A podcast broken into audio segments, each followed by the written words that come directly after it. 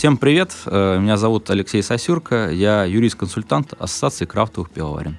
Мы сегодня поговорим о такой проблеме, как взаимодействие государства и пивоваров, государства и пива. Крафт-депо. Крафтовый мир победил. Пивное законодательство в России у нас забюрократизировано и э, у несведущего человека вызывает просто шевеление волос на голове. А люди приходят э, с творческим порывом варить пиво, повышать культуру потребления, вот, делать что-то, а в итоге сталкиваются э, с непреодолимым каким-то железобетонным препятствием. А многие просто опускают руки, депрессия у людей. Ну, э, развитию это явно не способствует. Просто не способствует. Естественно, а если у тебя будет 150 э, тысяч производителей малых пива, их надо всех как-то регулировать, администрировать. И либо у тебя три транснациональные корпорации, которые очень легко отрегулировать, договориться и так далее. Естественно, у нас идут по пути наименьшего сопротивления. Никому это не надо. Если не разбираться э, в тонкостях законодательства и как устроен значит, алкогольный рынок, естественно, у обывателя складывается мнение, что существует крупное водочное лобби, которое всех гасит остальных. А я немножко проясню. У нас все-таки существует э, государственная монополия на изготовление крепких алкогольных напитков водки в том числе, в первую очередь. Вот, поэтому это даже э, не водочное лобби, это государство. Если мы хотим побороться с водкой, мы будем бороться прежде всего с государством. Поэтому э, я не вижу в этом смысл э, в первую очередь, потому что мы расшибемся об этом. С другой стороны, э, попробовать не договориться, а все-таки подумать о раздельном регулировании прежде всего. Водка водкой, пиво пиво. Э, как недавно на одном из э, значит, мероприятий большой человек из Государственной Думы сказал, я предлагал и предлагаю всегда пиво с водкой не мешать. А, значит, э, номер один ошибка – это, естественно, не рассчитать свои финансовые возможности, потому что себестоимость крафтового пива очень высока. Вот. А как ты его будешь позиционировать, э, где продавать, за сколько и как обеспечить этот оборот, а, непонятно. Многие свои силы просто не рассчитывают. Второй момент. Многие не рассчитывают э, дополнительные косты, которые возникают. Например, заказали этикетку, ошиблись, не согласовали ни с кем, не заплатили там предварительно денег, чтобы знающие люди это помогли. Ну и, соответственно, там тираж пошел под нож, потому что это нельзя наносить на потребительскую тару. Либо постоянные ошибки в бухгалтерии, вот, в работе с ЕГАИС приводят к штрафам, безусловным. То есть э, забыл подать декларацию, ошибка, задвоил транспортные документы в ЕГАИС, ошибка. Все это штраф, штраф, штраф, штраф. Вот. Соответственно, это, опять же, дополнительно, так скажем, таким административным костам. Я не буду говорить про серое производство в, э, мимо ЕГАИС, потому что мы, если говорим о пивоварнях, мы говорим об ответственных пивоварнях, э, которые не нарушают законодательство. Прежде всего, э, пивовар должен зарегистрировать свою пивоварню. Вот он собрал железо, ему необходимо получить на него соответствующая декларация о соответствии вот, э, значит, подтвердить мощность в Росалкогольрегулировании этого оборудования. Естественно, если у нас речь идет о крафтовом пивоварении, то эта мощность будет до 300 тысяч дал в год. Соответственно, счетчики устанавливать не надо, а для этого нужно подтвердить расчет мощности. Далее, сам процесс пивоварения, он у нас регламентируется техническими регламентами Таможенного союза, а также различными ГОСТами, ну и самим федеральным законом 171. То есть э, нужно понять, что ты варишь. Э, опять же, при расчете мощности ты должен указывать, какой вид пивоварной продукции ты будешь варить, чтобы это все у тебя документировано было, подтверждено. Вот. Ну и нормативы соблюдать. Э, если ты варишь пиво, то это должна быть продукция, которая полностью отвечает э, определению пива данному федеральному законе. То же самое, если это пивной напиток, или сидр, или пуаре, или медовуха. А, в дальнейшем, естественно, ты должен выбрать правильную тару, потратить э, усилия для создания правильной этикетки, чтобы она ни в коем случае не вызывала ни у кого вопросов в плане ввода заблуждения потребителей и отвечала двум техническим регламентам требований федерального закона э, ГОСТ на этикетку, ГОСТ на виды продукции. Ну, короче, я могу сейчас перечислять этот норматив, там будет э, Лев Толстой вот просто. А после этого, естественно, эта продукция должна быть введена в систему ЕГАИС, в Федеральный реестр алкогольной продукции.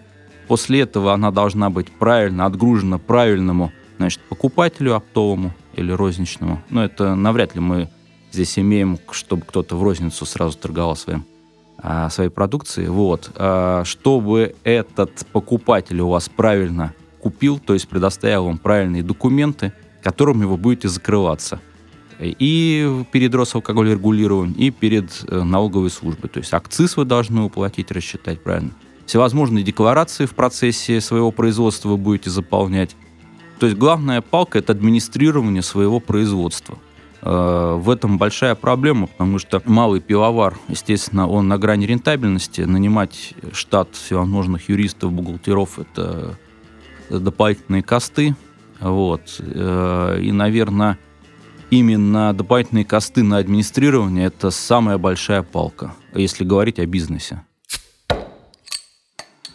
Еще хотел бы отметить, у нас в России отсутствует э, какое-либо понятие крафта целом. Законодательно это понятие нигде не прописано. Отчасти это э, плохо, с другой стороны хорошо.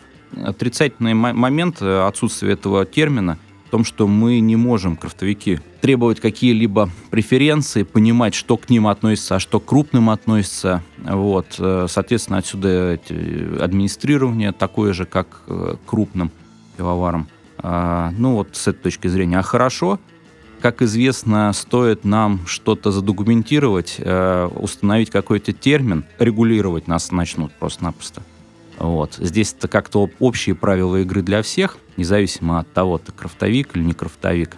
Как только мы назовемся, к нам сразу начнут что-то применять новое, разрабатывать. То есть мы дадим пищу э, для нормотворчества. Вот, соответственно, будет нормотворчество, будут новые какие-то нововведения, будут придумывать что-то, потому что людям надо всячески обосновывать э, свой хлеб, свою зарплату, которую они получают.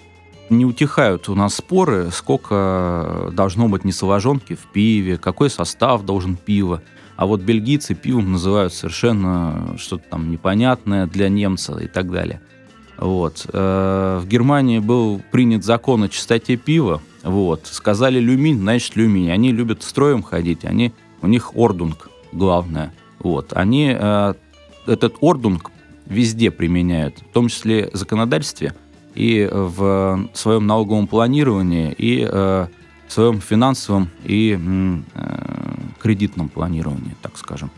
Они уважают свое пиво, они уважают то, что они делают. Это э, веками сложившаяся традиция – Поэтому, наверное, вот эта упорядоченность у них э, дает им возможность э, быть уверенным, то, что наступит завтрашний день, и он будет благоприятен.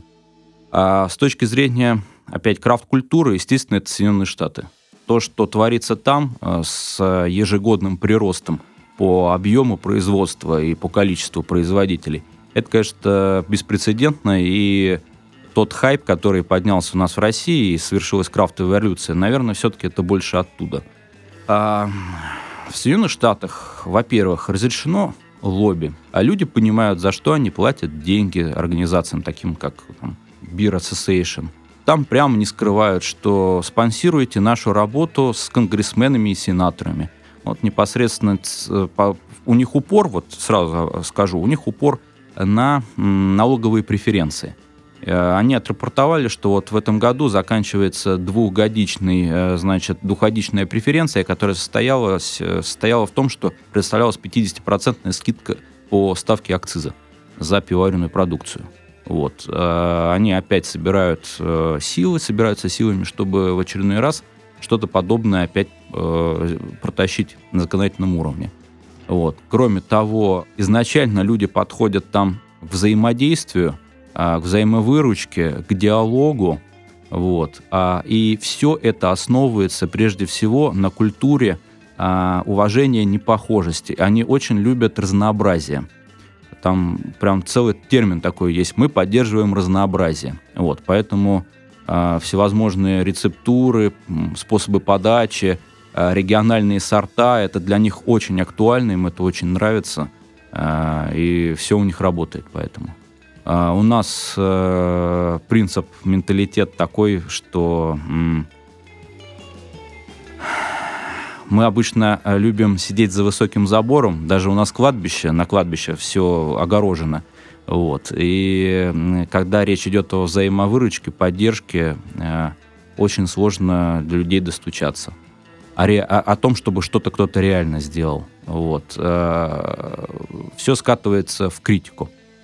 Друг друга критику, критику властей и так далее. Вот. Но я понимаю, конечно, пивовар-творец, он должен варить пиво, наливать его людям красиво, вот, чтобы все было вкусно и без последствий заниматься лоббизмом каким-то, протаскиванием своих идей э, там, через GR или PR. Но это сложная такая работа, которую многие не понимают, зачем, и не видят э, причин этим заниматься. Не видят э, результатов этой деятельности. Вот, к сожалению, у нас так пока обстоят дела. Если честно, э, достаточно все очень непонятно сложно – если, э, по крайней мере, трогать сейчас ничего не будут, вот, э, то надежда очень большая, потому что в этом году уже рост показал, показала отрасль. Вот, продолжается увеличение количества малых пивоваров. А, то есть люди научились как-то в этом поле работать, видимо, а, нашли способ эти все риски минимизировать для себя. Все работает пока, все развивается.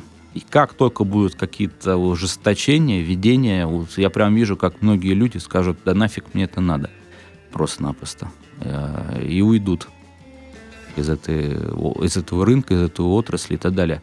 А серые, черные, темные, там, я не знаю, какие там силы будут также из-под полы все это продавать, все это будет работать. Здесь никаким образом на них не повлиять.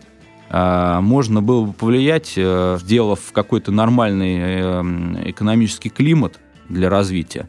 Вот. И многие бы темные, все-таки серые, черные, перешли бы на светлую сторону, то есть легализовались. Потому что платить э, по известной схеме известные деньги, конечно же, лучше, чем каждый раз трястись, думая, что к тебе кто-то придет, постоянно выплачивать какие-то там непонятные взятки или я не знаю что – вот, или жить в постоянных штрафах, ну, доведет до истерики рано или поздно кого угодно. То есть мое предложение э, не трогать, а потихонечку находить э, диалог э, между органами государственной власти и пивоварами, бизнес, и вместе договариваться что-то улучшать. Но, по крайней мере, не трогать. Всего доброго, с вами был Алексей Сосюрко. Желаю вам творческих, политических, финансовых успехов. Крафт Депо. Крафтовый мир победил.